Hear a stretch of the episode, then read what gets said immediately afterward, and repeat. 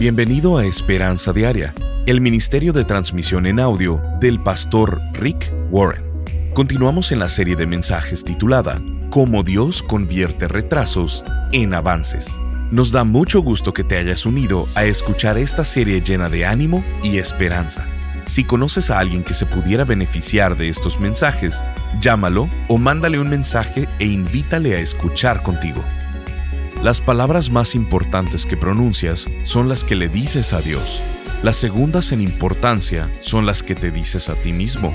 Y si te dices que no sirves para nada, que no vas a lograrlo, que no vale la pena esforzarte, estás sembrando semillas de duda en tu mente. El día de hoy en Esperanza Diaria, el pastor Rick nos dice que tienes que escuchar a Dios si es que vas a cumplir con la misión de Dios para tu vida. Escuchemos al pastor Rick en la segunda parte de la enseñanza, Cuando nadie entiende tu meta.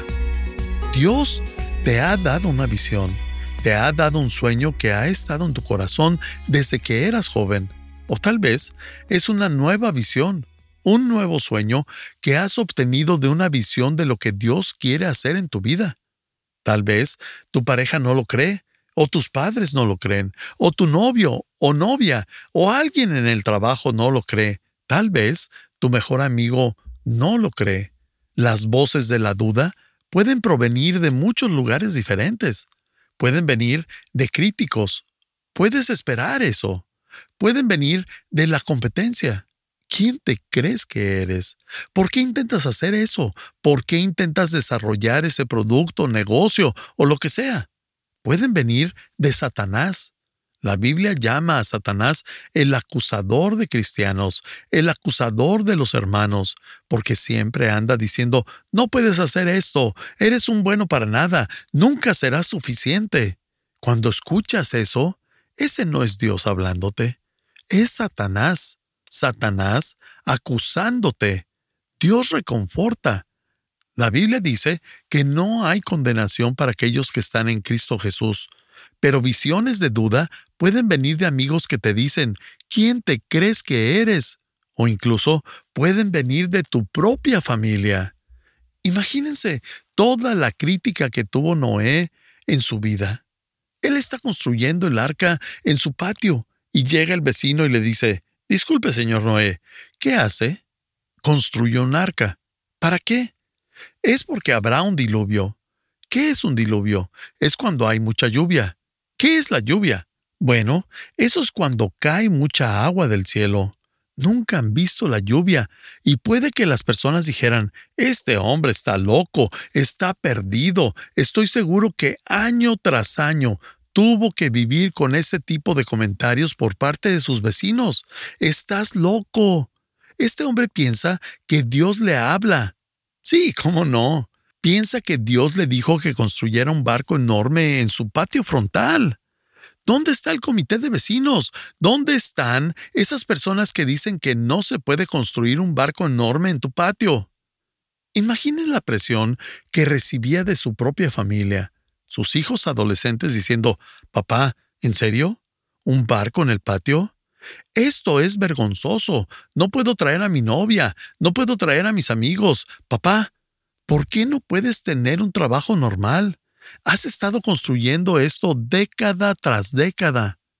La plática del fin del mundo se habla por todo el pueblo. Nuestra familia está en las portadas de los periódicos. La familia de Noé construye arca. El mundo se acabará. Si tú fueras Noé, ¿Estarías dispuesto a soportar las voces de duda de esta manera? Imagínense, año tras año tras año y sin lluvia, sin lluvia, sin lluvia, década tras década, el arca se hace más y más grande. Dios va a traer a todos los animales. ¿Dónde están? No los veo. Tomó mucha fe. Quiero aplicar esto en tu vida. Los rompesueños van a intentar detener tu sueño intentarán detenerte y los críticos y los cínicos te van a decir, ¿quién te crees que eres intentando vivir para Jesucristo? ¿Quién crees que eres tratando de hacer algo grande para Dios?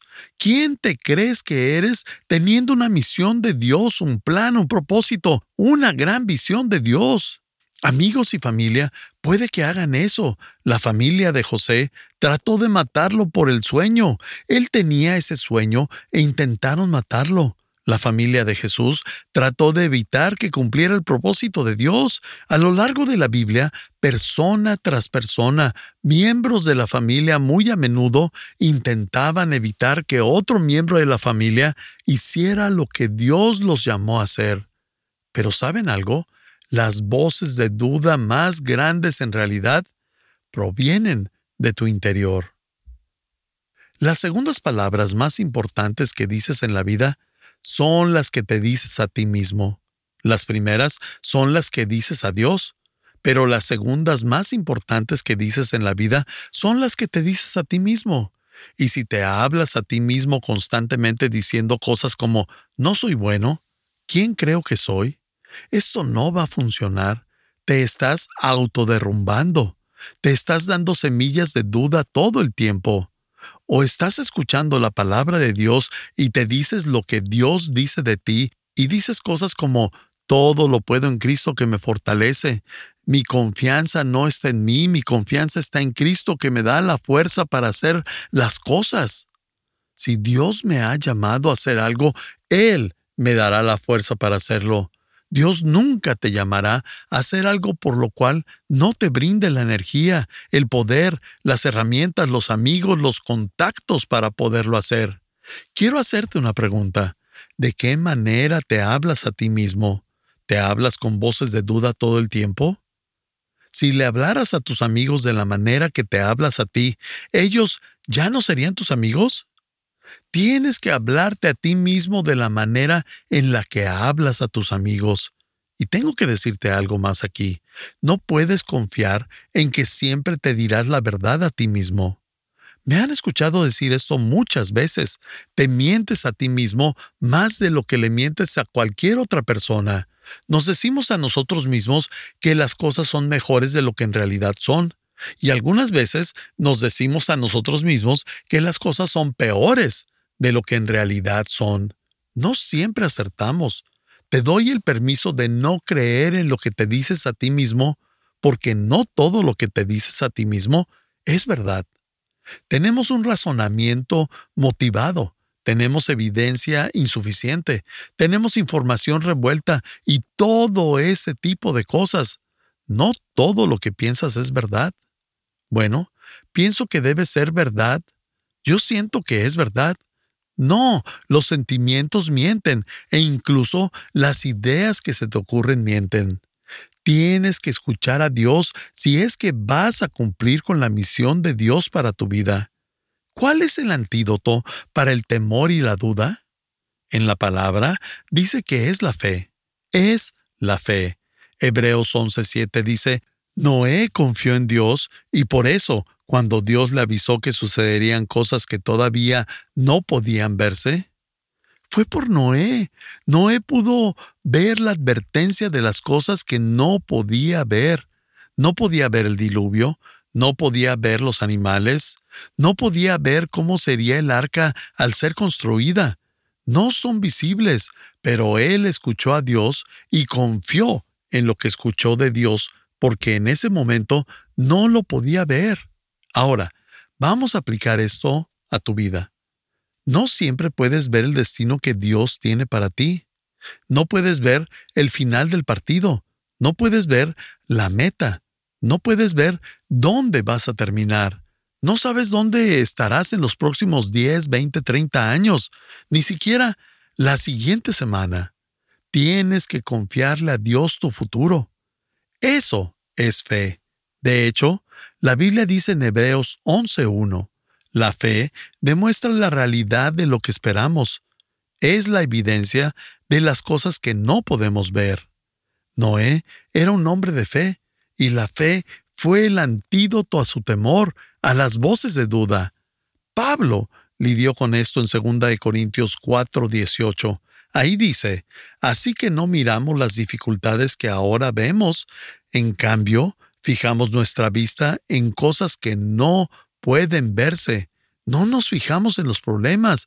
Eso es perspectiva. ¿Por qué? Y el verso sigue, pues las cosas que ahora podemos ver pronto se habrán ido, pero las cosas que no podemos ver permanecerán para siempre. Las alegrías que vendrán van a durar para siempre. Algunos de ustedes posiblemente están deprimidos, tal vez están desesperados en su vida en estos momentos. Nunca tomes una decisión importante cuando estás deprimido y nunca tomes una decisión permanente cuando estás temporalmente emocionado, porque las emociones no duran. Cuando vienen las emociones, no vienen para quedarse. Son pasajeras y no dudan, sin importar si ahora mismo eres bendecido o estás estresado o en el futuro lo estés sin importar si seas bendecido en el futuro o te estreses en el futuro. Esto será determinado por una cosa, en lo que te enfocas. ¿Escucharás las voces de la duda o escucharás la voz de Dios? Estás escuchando Esperanza Diaria. En un momento, el pastor Rick regresará con el resto del mensaje de hoy. Si te perdiste cualquier porción de este mensaje, lo puedes escuchar a cualquier hora en pastorricespañol.com. Debido a que vivimos en un mundo quebrantado, todos tenemos problemas, pruebas, dificultades, pérdidas, fracasos, equivocaciones y retraso. Hay todo tipo de retraso. Tal vez estás experimentando uno ahora mismo. Tal vez sea un retraso financiero, un retraso de salud, de profesión o relacional. Tal vez tengas un retraso en tu matrimonio o con tu novio, tu novia, con tus planes o tus sueños. En la vida tenemos retraso tras retraso. Y durante esta serie vamos a ver cómo Dios ayudó a personas en la Biblia a sobreponerse de cada uno de estos retrasos que experimentamos en la vida, como retrasos laborales, retrasos que parecen irreversibles, retrasos que no son tu culpa, retrasos que te dejan emocionalmente vacío, retrasos que te llenan de temor, o quizá cuando otros te mantienen retrasado y cuando nadie entiende tu meta. El pastor Rick ha creado esta serie para inspirarnos y para que recuperemos la esperanza al mostrarnos cómo Dios quiere y puede cambiar nuestros retrasos en avances, nuestros fracasos en éxitos. Queremos invitarte a ser parte del Ministerio de Esperanza Diaria en llevar la esperanza de Cristo al mundo hispano. Lo puedes hacer contribuyendo económicamente con cualquier cantidad a este ministerio. Como muestra de nuestro agradecimiento, te enviaremos esta serie de ocho enseñanzas titulada Cómo Dios cambia los retrasos en avances, en formato MP3 de alta calidad descargable. Solo visítanos en pastorricespañol.com o llámanos al 949-713-5151. Esto es 949-713-5151 o en pastorricespañol.com. Al estar ahí, te invitamos a que te suscribas para recibir vía correo electrónico el devocional y podcast diario del pastor Rick. Ahora, volvamos con el pastor Rick para escuchar la conclusión de esta transmisión. Las alegrías que vendrán van a durar para siempre. Algunos de ustedes posiblemente están deprimidos, tal vez están desesperados en su vida en estos momentos. Nunca tomes una decisión importante cuando estás deprimido y nunca tomes una decisión permanente cuando estás temporalmente emocionado, porque las emociones no duran. Cuando vienen las emociones, no vienen para quedarse son pasajeras y no dudan, sin importar si ahora mismo eres bendecido o estás estresado o en el futuro lo estés, sin importar si seas bendecido en el futuro o te estreses en el futuro. Esto será determinado por una cosa, en lo que te enfocas. ¿Escucharás las voces de la duda o escucharás la voz de Dios? Una vez más, recuerden que dice que Noé decidió ser diferente a todos los demás a su alrededor, al escuchar a Dios en lugar de las voces o a la cultura. Hebreos 11:7 dice, en la segunda parte de este versículo, también por su confianza en Dios, Noé hizo que la gente de este mundo fuera condenada. Nadie más creía. Eso es vivir en contra de la cultura. Quiero retarte a que seas un revolucionario contra cultura. ¿Cómo? Confiando en Dios en lugar de confiar en la cultura, escuchando a Dios en lugar de escuchar a la sociedad, haciendo lo que Dios te dice que hagas, escuchando lo que Dios dice, en lugar de escuchar las dudas en tu cabeza o las dudas de las personas que te rodean, dándote palabras de duda. Hacer eso requiere valor. ¿Cómo es que Noé tenía ese tipo de valor para continuar tras lo que Dios le dijo? Que siguiera su sueño, que fuera por su propósito. ¿Cómo obtuvo esa clase de valentía? Solo hay una manera.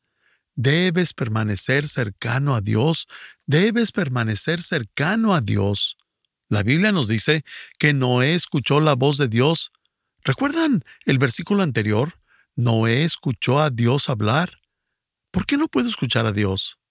¿Cómo escuchas a Dios? Si puedes anotar esto, puedes escuchar a Dios acercándote a Él. Escuchas a Dios acercándote a Él. No puedes escuchar a Dios cuando estás lejos, tienes que acercarte. Eso significa pasar tiempo con Dios todos los días, leyendo la Biblia, escuchando, permaneciendo quieto y solamente escuchando a Dios, leyendo su palabra y escuchando, hablando con Dios en oración y estando en silencio. Génesis 6.9, la tercera parte del versículo dice esto, Noé andaba con Dios. Eso quiere decir que estaba cerca de Dios, Él andaba con Dios. Ya que estamos andando, ¿estás caminando con Dios? Bueno, no lo sé. ¿Qué es lo que implica el andar? Cuando caminas con alguien, implica dos o tres cosas. Otra traducción de la Biblia dice, Noé anduvo en íntima comunión con Dios. A eso se refiere el caminar con Dios, estar en una íntima relación con Dios. Otra versión dice, siempre anduvo fielmente con Dios. ¿Qué significa vivir fielmente con Dios? Tener una relación íntima con Dios, el caminar con Dios. Piensa en esto, cuando caminas con una persona, esto implica tres cosas. La primera, implica una afiliación. En otras palabras, no te avergüenzas de estar con esa persona. No te avergüenzas de ser visto con esa persona. ¿Qué sería si caminando por el centro comercial mi esposa Kay decide que no quiere ser vista conmigo y camina apartada de mí? Bueno, eso no es andar juntos. O que yo camine apartado de ella. Afiliación significa que no te avergüenzas de ser visto con la persona con la que caminas. ¿Te avergüenzas de ser visto con Dios? ¿Te avergüenzas de ser conocido como un seguidor de Jesús? La afiliación de andar con Dios significa que no te preocupa el decirles a otras personas que eres un creyente. Eso es lo que implica el caminar con Dios, decirles a las personas que soy un seguidor de Jesucristo. Eso implica afiliación. Lo segundo que implica es acuerdo. La Biblia nos dice en Amós 3:3 ¿Pueden dos caminar juntos sin estar de acuerdo a dónde van? En otras palabras, no puedes andar por un camino y yo andar por otro y estar caminando juntos. Si vamos a caminar juntos, tenemos que estar de acuerdo en que vamos a ir en la misma dirección. Hay afiliación y hay acuerdo.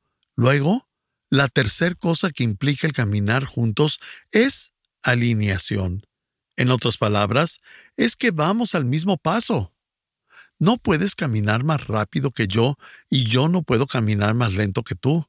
No solamente vamos en la misma dirección, sino también al mismo paso. Eso significa caminar con Dios. No te avergüenzas de Él. Vas en la misma dirección y vas al mismo paso. ¿Cómo sabes que estás caminando con Dios? Con esas mismas tres cosas. Por cierto, permítanme darles una cuarta manera de cómo saber si estás caminando con Dios, y esa es que tienes que estar descoordinado con el mundo. No puedes caminar coordinado con Dios y coordinado con el mundo al mismo tiempo.